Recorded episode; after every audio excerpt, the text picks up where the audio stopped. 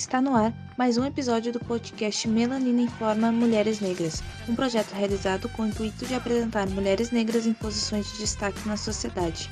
A cada semana, uma nova convidada estará com a gente para um bate-papo sobre suas profissões, os desafios da mulher negra no mercado de trabalho, conquistas de carreiras e muito mais. Quer conhecer mulheres extraordinárias? Então vem com a gente em um circuito de conhecimento e celebração da mulher negra. Eu sou a Nayara Souza. E eu sou Julia Bart. E já segue a gente nas redes sociais, arroba Informa no Instagram, para ficar por dentro de todas as nossas lives que acontecem sempre aos sábados, às 8 horas da noite. Bom, começar apresentando o projeto. Primeiramente, agradecer a presença da Ellen. Muito obrigada pela disponibilidade. E o projeto Melanina Informa Mulheres Negras é um projeto realizado por mim e pela Júlia, uh, com o intuito de apresentar mulheres negras em posições de destaque na sociedade. E a cada semana a gente traz uma convidada para essa live, para um bate-papo, sobre para falar sobre suas profissões, os desafios da mulher negra no mercado de trabalho, conquistas de carreiras e muito mais. E, né, para começar, eu queria só pontuar se eu falar teu sobrenome errado, tu me corrige, tá bom? Mas a Ellen, Ellen Escher, é assim que se pronuncia? Scherer.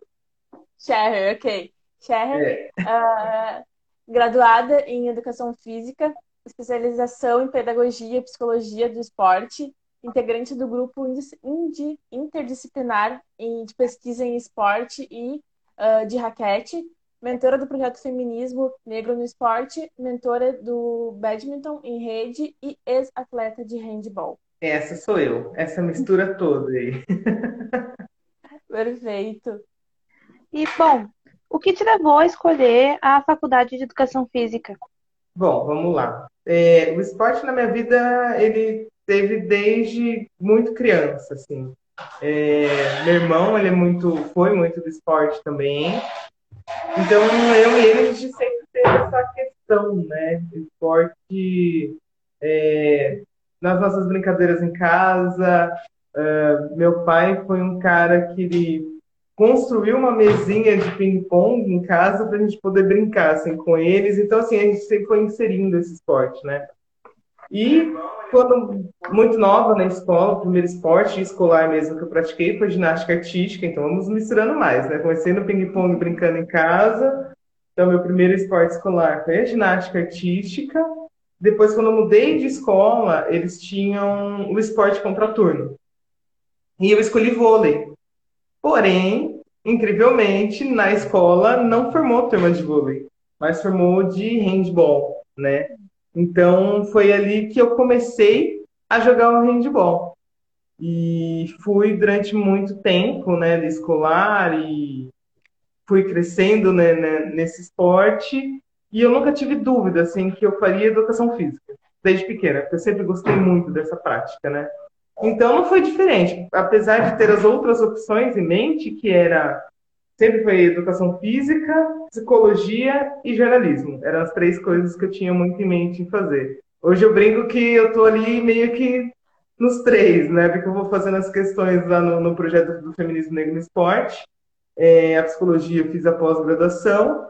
E educação física foi a graduação que eu, que eu realmente escolhi por paixão ao esporte, por gostar, por ter sido algo que modificou a minha vida.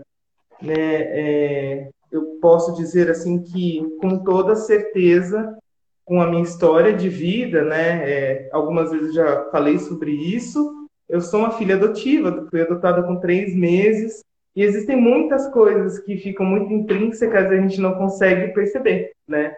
E o esporte foi onde eu, eu consegui me entender e desenvolver muitas questões, acho que psicológicas mesmo, de, de motivação, de compreender, porque quando a gente é, vai crescendo, sou uma mulher negra, minha mãe e meu pai são brancos, meu irmão é branco, e eu ficava sem entender, né? Não, tem, não, tinha, não tinha essa educação racial assim, na, minha, na minha casa. Esse país, enfim, né? A gente hoje sempre conversa sobre isso.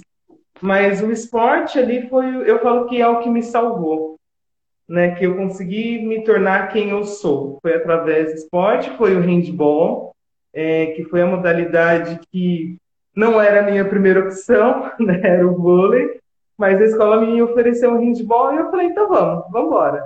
Né? E ali eu fui crescendo, fui seleção paulista, joguei em clubes, joguei escolares, aí depois fui jogar regionais e o último ano que eu joguei handball mesmo foi em 2017, na cidade do interior, na, em Capela do Alto, né, que é o interior de São Paulo.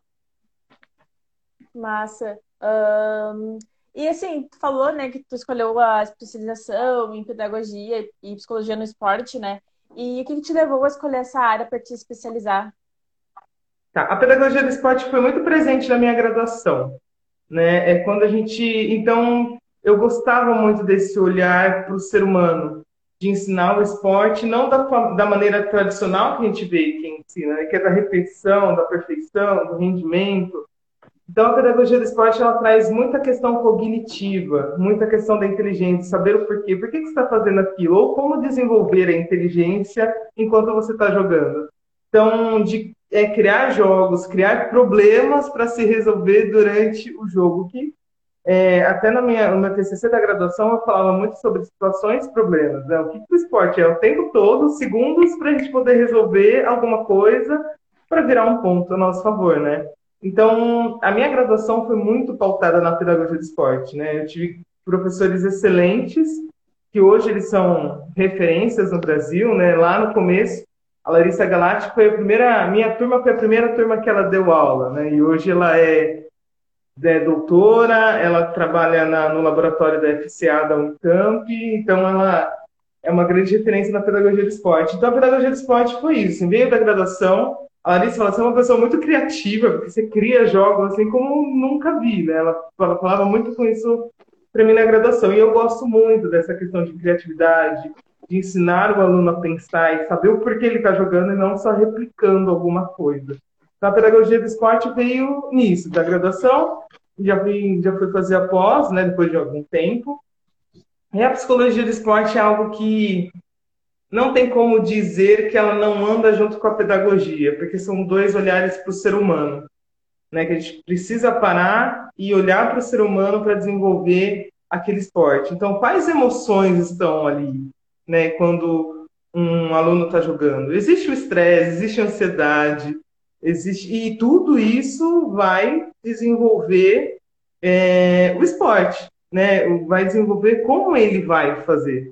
Então, juntou os dois. Para mim, é perfeitamente a conversa. A pedagogia e a psicologia, elas conversam diretamente para um desenvolvimento do esporte, além das repetições e da técnica. A gente olha para o aluno como um ser humano completo que entende os seus caminhos e por que gritaria, e a gente desenvolve toda a questão cognitiva, enfim. É, é bem bacana. Eu sou viciado, eu falo que eu sou viciado em estudar, né? Foram cinco anos, foram quatro anos de graduação e mais quatro anos de pós-graduação. Eu falei, esse ano que.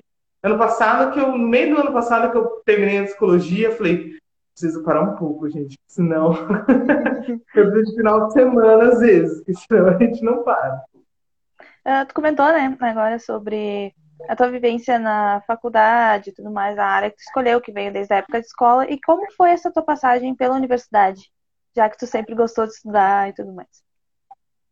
A universidade, bom, sempre gostei de estudar na universidade. Não vou, não vou mentir que na escola eu era uma, uma pessoa que o pessoal falava, Ellen, você não, não presta atenção, presta atenção, gente. Mas na escola, na, na faculdade foi onde eu entendi e opa, peraí, agora é algo que escolhi para a vida, então vamos lá.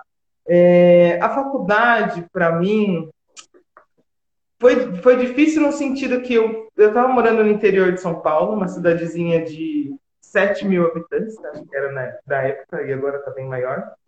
É, e eu tinha que viajar uma hora e meia para ir, uma hora e meia para voltar. Então eram três horas por dia numa condução, né? Então, é, eu tinha, eu queria muito fazer Unicamp, mas eu sabia eu queria parar e estudar para, mas meu pai falou assim, olha, ou você vai, mais um ano parado, a gente teve essa conversa, e que não é fácil a gente fazer uma, uma, uma faculdade pública, porque tem todo um gasto também para a gente morar no lugar, a gente... E meu irmão já fazia Unicamp, então a gente já tinha noção do quanto era complexo, né? E aí meu pai falou assim, ó, vamos conhecer as faculdades aqui da região e a gente vê o que, que dá para fazer. você trabalha, eu ajudo. A, a, a prefeitura de Águas de Lindóia, que foi onde eu morava, ajudava nessa questão do transporte. Então, é, na somatória toda, ficava mais barato eu conseguir trabalhar o dia inteiro e ir para faculdade do que eu morar em Campinas e fazer a Unicamp. Né? Então, a gente fez esse acordo com meu pai tá bom, então vamos estudar agora, vamos fazer a faculdade. E eu passei, é uma escola, uma faculdade particular do interior que quase ninguém conhece, chama Unipinhal. É... E lá eu fiz os quatro anos, né? Foi. Eu nunca tive dúvida durante a faculdade que era aquilo que eu queria, né? Eu sempre gostei muito, né? Sempre estive muito presente na, nas disciplinas, sempre gostei de entender. Claro que a gente tem as questões que a gente se identifica mais, né? E eu sempre fui, eu falei, pedagogia do esporte para mim foi a primeira coisa que me encantou dentro da faculdade e nunca mais larguei, né? Então, para mim teve essas dificuldades de transporte, porque não é fácil, três horas por dia, uma hora e meia aí, uma hora e meia voltar. E falando da faculdade, a Tânia Bandeira, que entrou agora, foi uma das minhas professoras da, da graduação. Então, Tânia, um beijo que a gente é uma grande amiga minha até hoje, né? Então, fala sempre. E uma grande influenciadora para eu fazer psicologia do esporte também, que foi a Tânia. Enfim, não foi fácil esses, essas três horas por dia aí voltar, trabalhar um dia inteiro e, e dar conta, trabalhar em outra área, era área de administrativo e marketing de uma outra empresa que eu trabalhava, e fazer estágio. É, eu, nas horas vagas eu ia em academias na cidade e falava assim, ah, eu posso assistir uma aula aqui para ver como que é, né? E, e, foi assim que eu fui desenvolvendo, né? No, no tempinho que tá no interior da, da né? em São Paulo é mais fácil até de a gente conseguir se locomover e voltar. Então eu conseguia trabalhar, passar na academia, assistir umas aulas, voltava para o trabalho, ia para academia, para a faculdade à noite, voltava, chegava meia-noite, dormia às seis horas da manhã acordada e foi esse ciclo.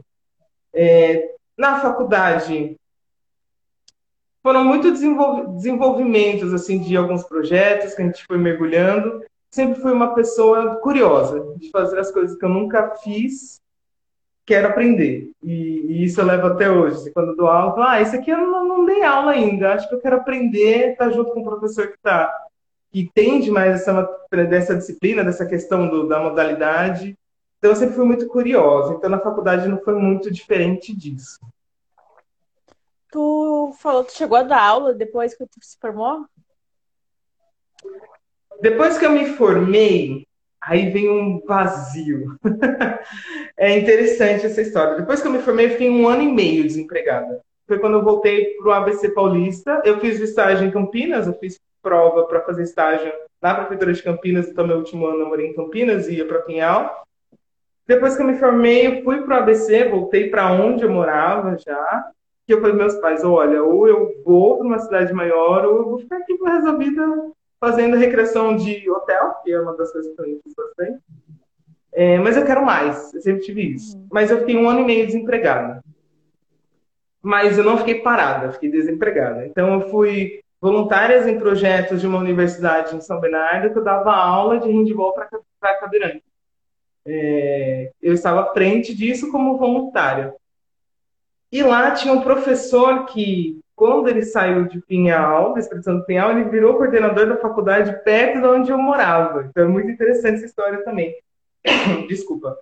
E ele, por muitas vezes, me falava, eu não sei por que você não consegue um emprego. Eu conversei com ele faz uns dois meses sobre isso. Eu falei, eu falei Marcelo, você lembra que você me falava isso? Eu, assim, eu lembro que a gente teve essa conversa. Eu falei, eu falei, e ele falou assim, e até hoje eu não entendo. Eu falei, hoje eu entendo, porque existem questões sociais e raciais que atravessam muito a nossa história e que faz todo um sentido. Naquela época eu ainda não entendia, eu estava muito imatura ainda para entender, não, por questões que eu já falei da família, de ser uma de ser uma filha adotada, meus pais não compreenderem tão a fundo sobre isso, mas meu professor me falava isso. Então foi um ano e meio sem emprego. E ele foi o cara que me indicou para uma empresa é, que queriam alunos né, daquela universidade para trabalhar indicações, e ele me indicou. fiz a entrevista, é, me ligaram falando que não era daquela vez, mas depois eles me chamaram. Eles falaram assim, Ellen, eu não sei por que foi essa a resposta. A gente joga fora todos os currículos, mas o seu ficou aqui na gaveta. Não sei por quê. Então, vamos trabalhar com a gente. E foi o meu primeiro emprego. Eu trabalhei com, com idosos, com atividade física para idosos, durante foi de 2009 a 2012. Eu trabalhei num projeto do ABC, e, em paralelo, depois eu comecei a fazer avaliação física numa outra academia. E em 2011 eu fui temporária no SESC em Santo André. Que eu vi lá numa empresa de empregos. Eu falei, ah, tá legal esse salário, vou me, vou me candidatar. Foi muito sem saber nem o que era o SESC. Assim. E ali foi meu primeiro contato com o SESC. Que hoje eu, eu trabalho, eu entrei em 2012, fiz real a prova e eu estou até hoje, né? Vai fazer, são nove anos e meio já trabalhando no SESC. E essa foi a minha trajetória, né? Foi uma indicação, foi um professor que lembrava de mim na faculdade, falava, não é possível que você não arranje emprego. Me indicou, levei um não, a pessoa não levou, não mandou, não jogou fora o currículo, me chamou depois. E aí depois foi desenrolando todas as... Aí eu não parei mais, de 2009 até hoje. Né? Nunca mais eu parei nem de trabalhar e nem de estudar. tu comentou que tu deu aula para cadeirantes de handball. Como que foi dar essas aulas? Era encantador estar com aquelas pessoas, era muito significativo. É, eu nunca vou esquecer um dia que um dos rapazes, ele nunca tinha jogado handball e ele era um cara muito sedentário. E ele soube do projeto, ele foi jogar. Ele estava há um mês e meio fazendo a aula. E ele apareceu todo feliz na quadra. Professora, professora, olha meu pé, olha meu pé. E eu não, não tinha dado conta. Eu falei, mas o que, que foi? Ele falou assim, faz, acho que era, faz oito anos que eu não consigo colocar um tênis no meu pé, porque era muito inchado. Então, como ele começou a atividade física com o esporte, com o handball, para ele a maior vitória era conseguir colocar um tênis no pé e, e, e jogar né, na cadeira de rodas com um tênis. Para ele era a maior felicidade. Ali me despertou muito o olhar sobre diversidade. Foi meu primeiro. Falei, opa, peraí. Né, minha vida, meu, minha bolha de vida, né, que às vezes a gente fica numa bolha ali, não é única. Vamos começar a compreender. E aí eu comecei a entender, né? Aí era muito divertido, assim, eles iam muito felizes, tinham amputados, eu tive uma experiência mesmo com um aluno tirar a perna. Assim, professora, leva a perna para mim. Me acompanha até o carro, leva minha perna. Eu peguei a perna dele assim, que eu era super, eu falei, tá bom, né? Foi exatamente isso, assim. E aí eu compreendi que era para eles é tudo ok isso, né? É, é, do dia a dia dele. E o quanto a gente precisa quebrar essas barreiras de preconceitos é, com o capacitismo, né? Que é a gente colocar as pessoas com deficiência num lugar de inferioridade. Não, não tem, eles são capazes, eles são pessoas que têm capacidade, inteligência e todas as questões para poder estar também jogando, para poder estudar, para poder ser um profissional. E eles me ensinaram muito isso naquela época. Eu era uma recém-formada ali, né? E aí eu fui compreendendo e aprendi muito. Me amadureceu demais traba trabalhar ali voluntário e jogava junto com eles, sentava na cadeira de rodas, prendia o dedo na cadeira de rodas, que aí eles tinham que me ensinar como era.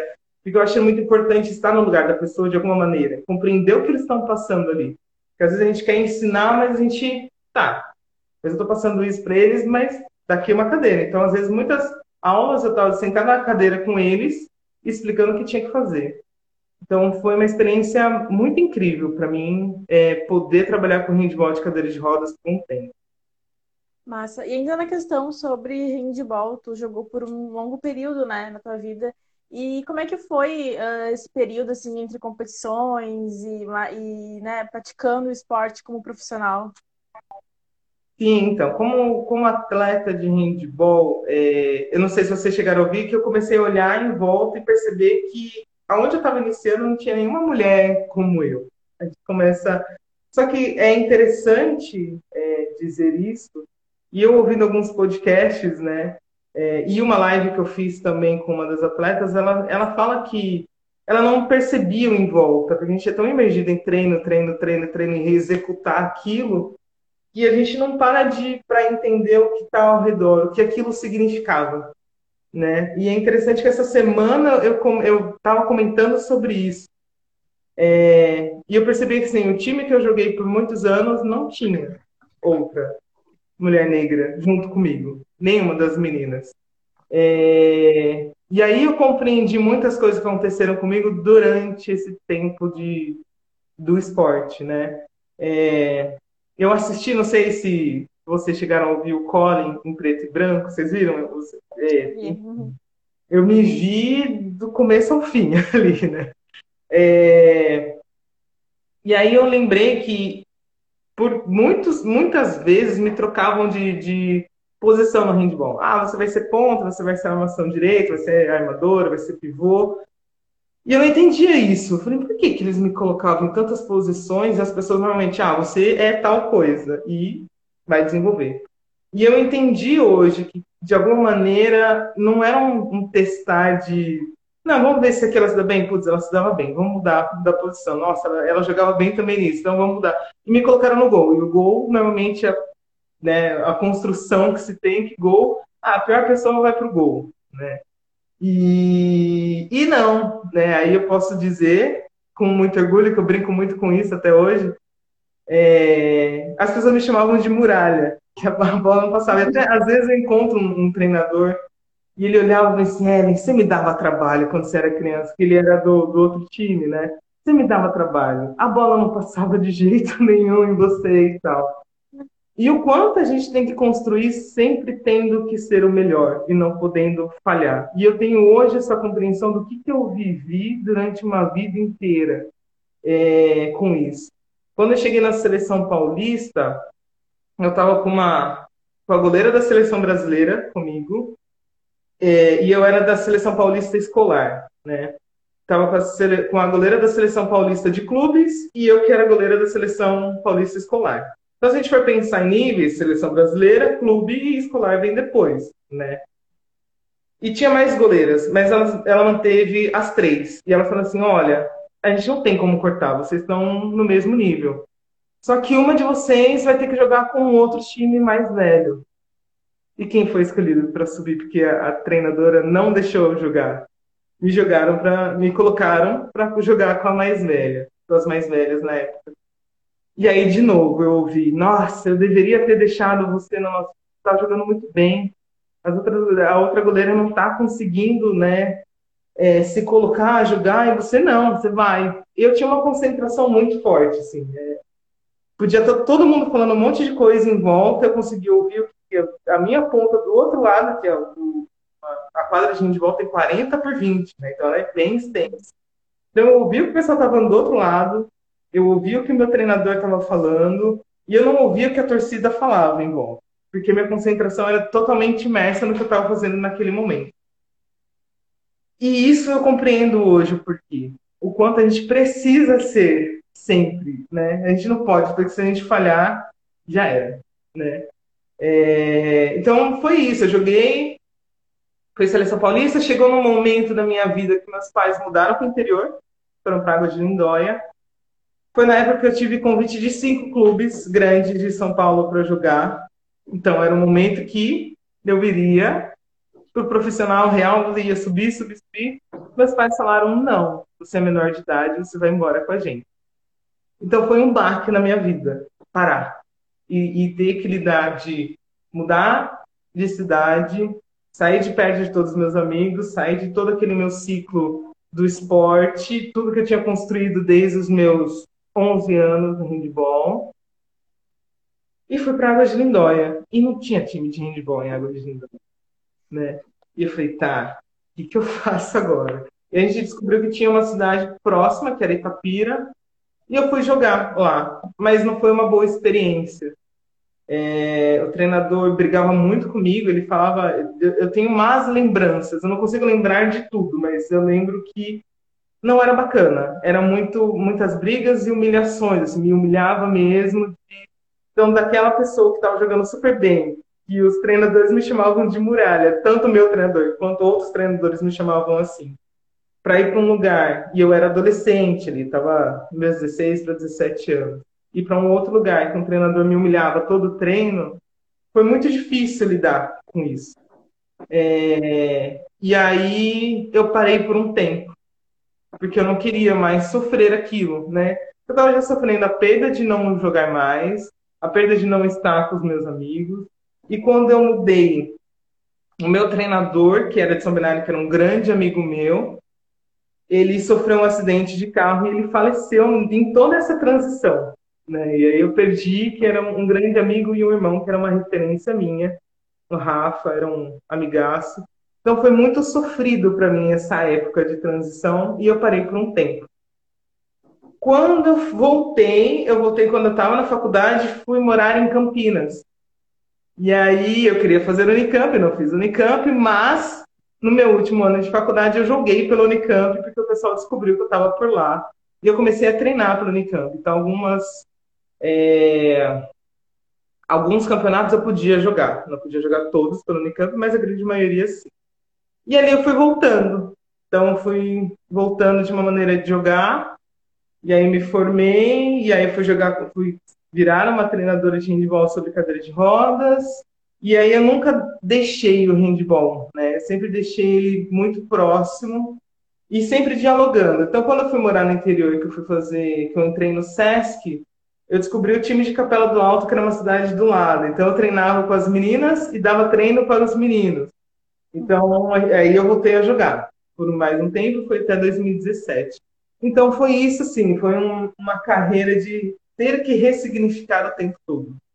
É, porque eu tinha tudo para desistir, para parar, assim, por várias coisas que, que aconteceram.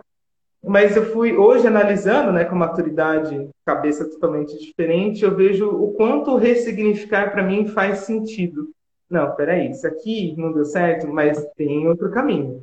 Então vamos estudar. Então vamos virar treinador. Então vamos estudar. Vamos ser pesquisadora. Vamos, enfim, eu tenho muito sobre isso, assim, compreender e não largar, não desistir eu ressignifico sempre o caminho. Então, de atleta, eu virei uma treinadora. Eu tive um projeto, eu tive não, participei de um projeto também que chama Mão Solidária em São Bernardo, que é do meu primeiro técnico quando estava na quinta série, e eu fui trabalhar junto com ele. Então era muito louco na minha cabeça. Nossa, meu primeiro treinador, fui trabalhando junto com ele. Fiquei seis meses como voluntária, mas aí depois começou outras coisas aparecendo que eu tive que parar com, com, com handball. E depois eu fui jogar handball de areia na brincadeira também, até parar de vez de ser atleta de handball. Então, essa história pequenininha de, no handball que eu tive. Uh, tu faz parte de um grupo interdisciplinar de pesquisa em esporte raquete. Uh, como ele funciona e como que tu atua nesse grupo? Tá. Por que raquete, né? Porque a gente está falando do handball, né? e do nada, raquete. Na pós-graduação em pedagogia do esporte, eu tive pela primeira vez o contato com badminton. E era um esporte que me desafiava, porque eu não conseguia jogar. Falei, não é possível que eu não consiga acertar essa raquete nessa peteca, né? Eu ficava irritada de não conseguir. E aí eu fui entendendo mais esporte. E acabou sendo um esporte que eu gostei muito de jogar, depois de ter parado todo o handball. E aí, para falar do interdisciplinar do grupo de estudos, eu preciso falar do Badminton em Rede, que é um outro projeto que eu sou mentora, é, que surgiu a partir de um momento que um, que um treinador do, do Clube Pinheiro estava assistindo um vídeo meu, que eu gravei junto com outro professor da pós-graduação sobre badminton e pedagogia do esporte. Então, eu tinha feito um jogo sobre territórios e como é, desenvolveu a cognição do aluno com jogos no badminton. E ele gravou, eu fui apresentando o que eu fiz na aula com os meus alunos adultos dentro do SESC, e o Pedro estava assistindo no YouTube.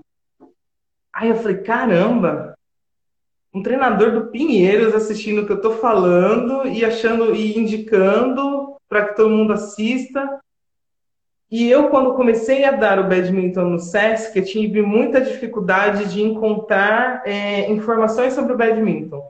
É, e eu já tive essa ideia, meu, a gente podia interligar ou entender aonde tem o badminton, a gente interligar esses professores, a gente trocar uma ideia sobre a modalidade. Se a gente não encontra material, vamos conversar sobre. E eu chamei o Pedro para conversar, falei, Pedro, eu tenho essa ideia. Ele falou, é muito legal. A gente criou um formulário, aí a gente lançou na internet esse formulário, que era assim, ah, você é professor de badminton, sim ou não, tem interesse em participar de um grupo, quantos alunos você tem, e se você quer participar de um grupo, sim, deixe seu telefone. Em um mês a gente estava nos, nos, cinco, nas cinco regiões do Brasil. Tinha professor de Manaus, do Acre, tinha professor do Rio Grande do Sul, da Bahia, de Goiás, de São Paulo, do Espírito Santo, do Rio, e quando a gente viu, estava norte, nordeste, sul, sudeste, todo mundo lá. E eu falei, nossa, era uma carência grande mesmo, né? É, e aí a gente começou a fazer reuniões, assim, semanais, depois foram quinzenais, e a gente colocava alguns temas, pedagogia de esporte, psicologia do esporte, ou como fazer, como montar um treino, como planejar. E essa troca foi muito bacana por um bom tempo, assim, a gente começou durante essa pandemia. E aí, através desse grupo, eu descobri esse grupo interdisciplinar da Unicamp de esporte de raquete, o Gripper, e eu fui conversar com a Thaisa, que é a professora, que é a coordenadora. Eu falei, olha, Thaisa, eu tenho muita vontade de participar de um grupo de estudos para compreender mais, porque vim do handball, é, estou no esporte de raquete, então, e eu tenho esse projeto Badminton Rede. Ela assim, eu já ouvi falar do Badminton Rede, você é muito bem-vinda, tem reunião tal dia. E aí, quando eu entrei, eles estavam fazendo o primeiro congresso de esporte de raquete do Brasil tudo online. Tipo, eu entrei, eles estavam organizando. Eu falei, caramba, eu entrei com um negócio pegando fogo, né? Socorro, o que eu faço aqui? E aí a gente resolveu, ajudei na organização toda do, juntamente né, com do congresso.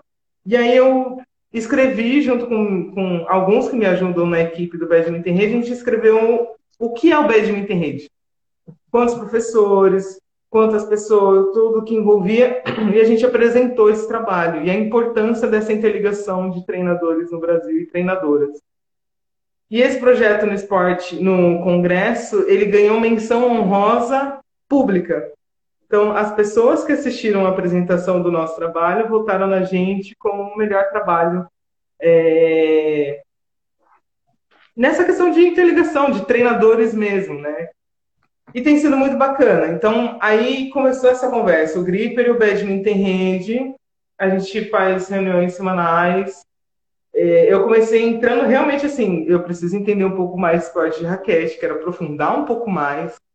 E tinha esse projeto que eu já estava trazendo, então a gente, a gente dialoga sobre o que está acontecendo no tênis de mesa, no tênis, no badminton. A gente vê as questões que são muito comuns dos esportes de raquete, o que, que a gente consegue desenvolver em um, a gente consegue desenvolver em outro. Tem artigos que vão sair né, da, pelo Gripper. Então, eu sou uma, uma das participantes. E as meninas brincam que eu sou a tia delas, que eu sou a. Tirando a Thaisa, ela fala assim, você é a nossa tia, né? porque as meninas estão ali na graduação, saindo da graduação, ou acabaram de sair. Então, a gente conversa muito sobre isso. E aí dá essa compreensão. Tem o squash também, né? Que é uma das minhas que estuda squash. E a gente tem puxado muito essa questão das mulheres no esporte de raquete. É, e uma das minhas provocações que eu faço muito dentro do grupo é: mas além do gênero, vocês sabem quantas pessoas negras praticam tênis de mesa? Quantas pessoas negras jogam squash? Quantas pessoas negras estão no badminton? E aí todas essas, nossa, a gente é, tem lugar que fala meu, não tem. Ah, já teve. É, e aí gente, eu sempre faço a provocação, não existe estudos falando. Fala de gênero. Mas e para além do gênero? Será que a gente tem que colocar nessa universalidade de, ah, mulheres, somos todas iguais? Partimos do mesmo lugar? Todas têm o mesmo acesso a esporte de raquete? Que a gente sabe que esporte de raquete é, são esportes que são caros, né? De ser praticadas e nem sempre a gente tem acesso. Tênis de mesa, tênis de mesa a gente ainda joga como ping-pong, né? Ah, vamos brincar aqui, que eu falei, comecei em casa com uma mesa que meu pai construiu. Mas onde a gente tem acesso para treino? Né? Então, eu, por algumas reuniões, eu coloquei essa provocação, ah, a gente precisa começar a olhar. Mas é algo que eu percebo que as pessoas se assustam muito não só lá. Não, não, não coloco, não falo assim, ah, lá não quer. Não é que eles não querem pesquisar, ainda não entenderam a compreensão da importância. Então, eu tenho pensado como inserir ainda essa questão para ser uma compreensão que eles entendam que não é pesada. Né? Não é pesado falar de mulheres negras. A gente está aqui. Né? Não, é, não é um peso. Não tem que ser. Não somos um peso. Somos. A gente só precisa saber. Se a gente quer falar de igualdade, a gente tem que entender as desigualdades. Se tem ou se não tem. Né? Se a gente não tem os dados, a gente não existe, não tem. Então, nunca vai modificar. Então, eu tenho falado muito sobre isso, em vários lugares que eu, que eu, que eu converso. E o Gripper é um que eu estou nessa função ainda ali, compreendendo quando eu vou conseguir inserir de vez essa questão para eles entenderem que precisamos dialogar e ampliar esse lugar de gênero, de mulheres, né? E de mulheres e não só mulheres cis. Se a gente falar de mulheres trans, então, não vão saber se existe ou não, né? Então, vamos modificar. A gente precisa dialogar, a gente precisa falar sobre, né? Se não fala, por que não fala? Qual é o problema em falar?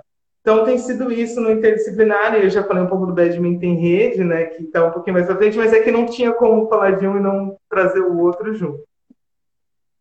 Certo. Uh, é, no caso, então, o badminton rede ele veio antes, né? É o teu projeto, foi tu que criou, no caso. É, é um projeto que eu criei junto com o Pedro, né? Eu tinha a ideia, chamei o Pedro e ele tocou na hora, né? A gente tem pessoas hoje que tem treinador da Colômbia, tem treinador que tem em Londres. É, e, então a gente não está só no Brasil, mas tá, já ampliou. Teve gente da Argentina que já veio ver reuniões nossas, que a gente coloca o tema, e não é algo, é algo assim, o que vocês fazem? Ou quem não, não faz, para entender o que está sendo feito. E aí um cria sugestão para o outro, ah, mas se fizer assim, será que não é melhor? Então tem sido bem bacana essa troca. Acho que a gente está com mais de 100 treinadores no grupo de, de WhatsApp. É bastante gente, né? Badminton ainda que as pessoas nem sabem. Falam, quem você fala? Bad o quê? É aquele, não, gente, aquele esporte de raquete, com a peteca, que você joga, tá, não sei o quê, enfim. A gente, a gente sempre fala que o pessoal não tem ainda é, o acesso ao badminton, mas tem pensado como for esse badminton para todo mundo poder jogar. Tu falou sobre a dificuldade, né, de encontrar mulheres negras e o povo negro mesmo no esporte. Como que tu enxerga essa representatividade no esporte em geral? Ainda tem ou falta muito ainda? A gente tem que pensar, ainda tem, mas em qual lugar? Né? Como atletas, e eu sempre falo, faço essa provocação. Será que as pessoas colocam atletas e querem pessoas negras no esporte porque tem aquela construção estrutural do racismo que é ah, pessoas negras é força, resistência, então vai ter mais rendimento e aquele trabalho braçal. Então são atletas. E mais atletas até onde também, né? Porque a gente foi, a gente, essa semana a gente falou sobre a, a Rosângela, que é professora, a professora desculpa, que é atleta de do atletismo, né? Ela é velocista. Ela foi mandada embora do clube. E campeã, está na Olimpíadas meses atrás. Por que agora ela foi mandada embora? Não serve? Então, assim, é, mulheres negras estão como treinadoras? Vocês sabem, já viram alguma? É fácil lembrar de uma? É, dirigente. Agora, como vice-presidente, a gente tem uma, que é a Aline Silva, é uma grande atleta.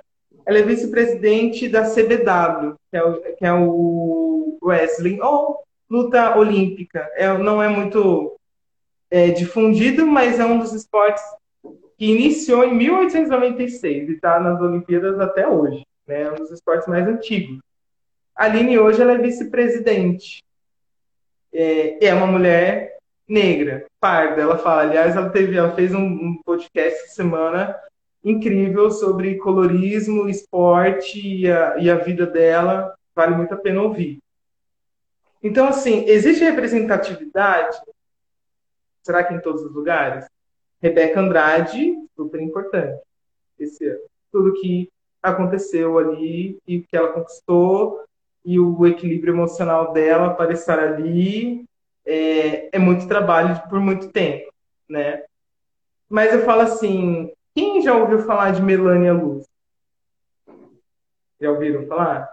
É a primeira mulher brasileira negra a participar dos Jogos Olímpicos em 1945 ou 48, agora estou me fugindo um pouco, mas é a primeira mulher negra, Melania Luz. As pessoas não falam sobre isso. Aliás, dentro das universidades, não se falam dessas mulheres. Já é algo estrutural do esporte. O esporte não foi feito para mulheres praticar. Essa é a origem, tá, gente? Não foi feito em sua origem, era para os homens. As disputas de força, virilidade, então mulheres não podiam estar ali, né? Esse é o conceito originário do esporte. Então essas quebras vêm de muito longe. E a gente tem que avançar muito ainda, muito. Existe representatividade em uma porcentagem e pouca. E essa representatividade, essa mulher tem que ganhar. Se ela perder, não vale. Né? E isso é uma cultura brasileira. Então, por que, que tem que ser sempre campeã? Por que, que não pode falhar? Aliás, para um atleta estar nas Olimpíadas, é um alto rendimento do alto rendimento do alto rendimento. É a melhor tem. Só de alcançar aquele lugar de estar é uma conquista gigantesca. A gente tem que vibrar por elas estarem ali. E são. E, ah, mas, poxa, perdeu o bronze, tá, gente? Ela é a quarta melhor do mundo. Se a gente for pensar. Isso não é importante? É muito importante. A Rebeca Andrade é uma, hoje é uma das grandes referências. Né? É, a, a Raíssa, a Raíssa no, no, no, no skate também. Mas porque ela foi super para se divertir, sabia que era algo muito sério, mas ela não levou aquela pressão para ela. Então, existe representatividade? Existe, as mulheres estão avançando, estão avançando, mas ainda falta. Existe modalidade que mulher é proibida ainda. Isso a Aline fala, né? Dentro do wrestling são duas modalidades. É, é a luta livre e tem uma outra lá. Uma, mulheres não podem participar. Então, ah, mas as mulheres podem participar em tudo? Ainda não. Por quê? Então a gente tem que. Ah, é importante a representatividade, existe num certo ponto, mas a gente precisa questionar. A gente precisa refletir. Por quê? Porque senão fica muito um diálogo muito raso. Ah, representatividade, legal, a Rebeca estava lá, bacana, agora a gente vai ter um monte de Rebeca, mas o que a Rebeca passou para chegar lá? A história da Rebeca é da periferia de Guarulhos, o quanto ela tinha que se deslocar para chegar, o quanto tempo, tudo que ela aconteceu com ela. E antes da Rebeca, ela, ela se espelhava na Daiane dos Santos, Daiane dos Santos passou por um monte. Por que tem que ser difícil? Não teria que ser, né? E aí a gente entra em políticas públicas, que aí o diálogo vai, vai, vai a gente fica até três dias aqui falando. É, e tu comentando sobre a Rebeca, né? Essa questão uh, do Brasil mesmo, né? Uh, e como é que tu observa atualmente o incentivo uh, brasileiro ao esporte? O incentivo ao esporte depende de onde, né? A gente vê nos clubes, né? A gente vê muito centralizado as questões. O Brasil está se tornando é, é clubista. E quem são as pessoas que estão no clube? E o clube são normalmente é a questão da burguesia, pessoas de dinheiro que frequentam. Só que na periferia, lógico que tem, né? Gente, ainda bem que existem projetos sociais. E aí a gente encontra pessoas como Rebeca. A gente encontra pessoas. É... Ah, tem tantos atletas que saíram de projetos sociais, né? Mas o clube puxa para poder desenvolver. Então, como que está o esporte nisso? Precisa melhorar 90%. a gente não tem esse apoio, a gente não, não existe. Assim. Existem as leis que, que incentivam o esporte, que foi melhorando, que foi ajudando, mas não alcança todas as pessoas. Né? O esporte ele precisa ser modificado desde o entendimento do esporte escolar e, e, o que fazer com esse esporte? Porque as pessoas veem o esporte só como um rendimento. A gente olha para uma criança, ah, o que ela vai me render lá na frente? A gente tem que inserir o esporte como uma prática de vida saudável para as pessoas. E aí, o que as pessoas vão desenvolver, se querem ser atletas, se querem ser treinador, aí é uma escolha individual, e aí tem os talentos, os dons, enfim, né? Mas é, a gente precisa modificar muito essa questão. As políticas públicas precisam melhorar demais. A gente vai nas periferias, a gente sabe que tá tudo largado, né? Que a grama vai estar tá lá em cima, que os aparelhos vão estar tá enferrujados, que as quadras é, tenha lá a tabela de basquete, mas não tem o cesto para poder né, fazer, tem o gol, mas está tudo enferrujado, ou nem tem o gol. Então, assim, a, as pistas de skate, né, se a gente for pensar a Raíssa, quantas a gente tem que realmente dá para as crianças praticarem o skate?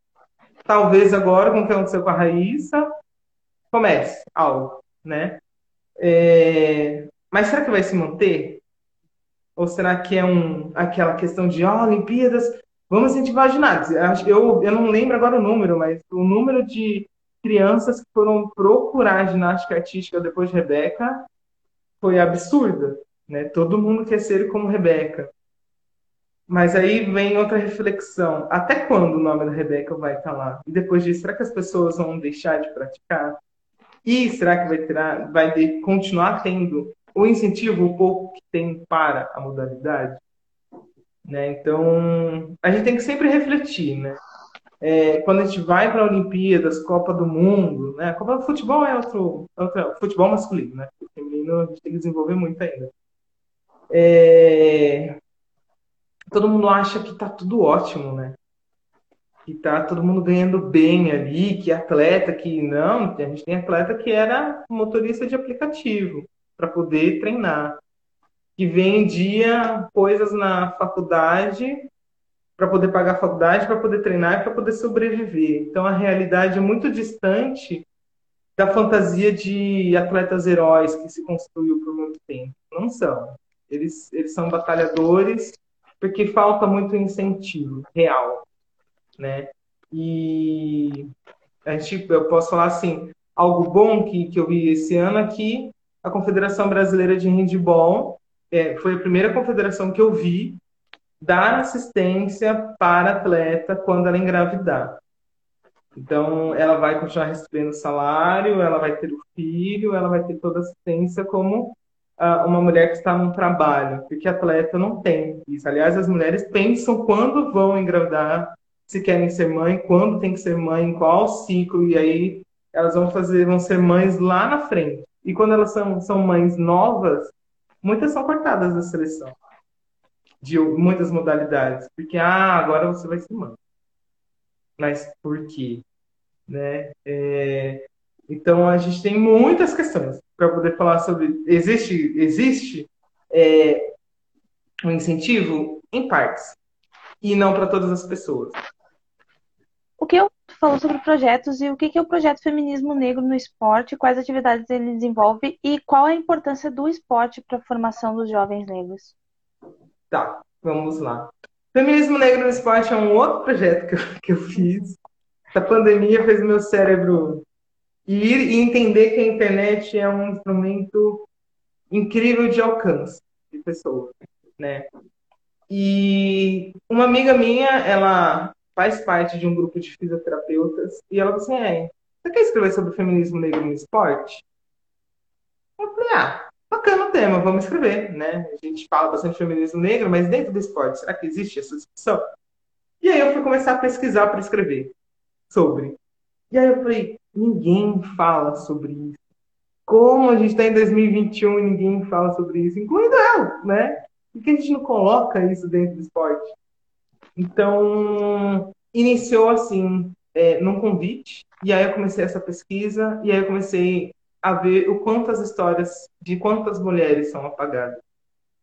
Então, a gente vai lá nas pioneiras no esporte, que é Melania Luz, que é Aida dos Santos, que é a. A Irenice, então, raramente vocês vão ouvir falar dela. Ela foi excluída de, um, de umas Olimpíadas depois que ela fez um protesto querendo a questão de igualdade. Eu quero ter o mesmo é, a mesma mesmo trato para treinar, para competir, e ela não tinha.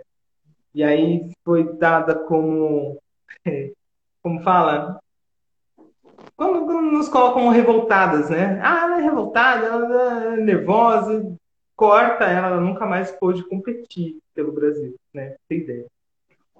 Então eu comecei a ver o quanto essas histórias são apagadas e quanto essas histórias atravessam a minha vida e quanto atravessam a vida de tantas outras. E aí eu comecei a colocar no papel, contando as histórias das mulheres negras no esporte. E aí eu falo das pioneiras, né? E falo das, atuais. E eu falo muito de esportes que as pessoas normalmente não falam. É, não tenho nada contra os esportes que estão mais populares, mas eu acho que já estão na comunicação, né? estão na, na televisão, estão na mídia. Então eu fiz questão de falar de outros esportes, né? É, eu trago muito a Aline Silva, que a Aline Silva virou uma amiga pessoal, a gente troca ideia quase toda semana. E ela fala, Ellen, a gente, é muito importante falar sobre, falar da gente, né? E não só como atletas. A gente vai levantar quantos são dirigentes, e eu já, né, são 35 confederações, a gente vai ter duas, uma mulher presidente, uma, duas mulheres, não, uma mulher presidente, duas vice-presidentes. Essas, não, agora são três, depois de falaram que a Confederação Brasileira de Esporte de Gelo também tem uma vice-presidente. É, e uma negra. Então, 35 confederações. Uma mulher é presidente, três são vice-presidentes. Uma é negra. Então aí eu começo a, trazer esses dados. Gente, vamos repetir. Vamos botar, eu tenho falado muito nesse, nesse mês da consciência negra, bota a mão na consciência, galera. A gente fala sobre o feminismo negro para a gente falar sobre os direitos das mulheres dentro do esporte e falar sobre o racismo, e falar sobre as violências das mulheres que a gente sofre e sofre dentro do esporte também.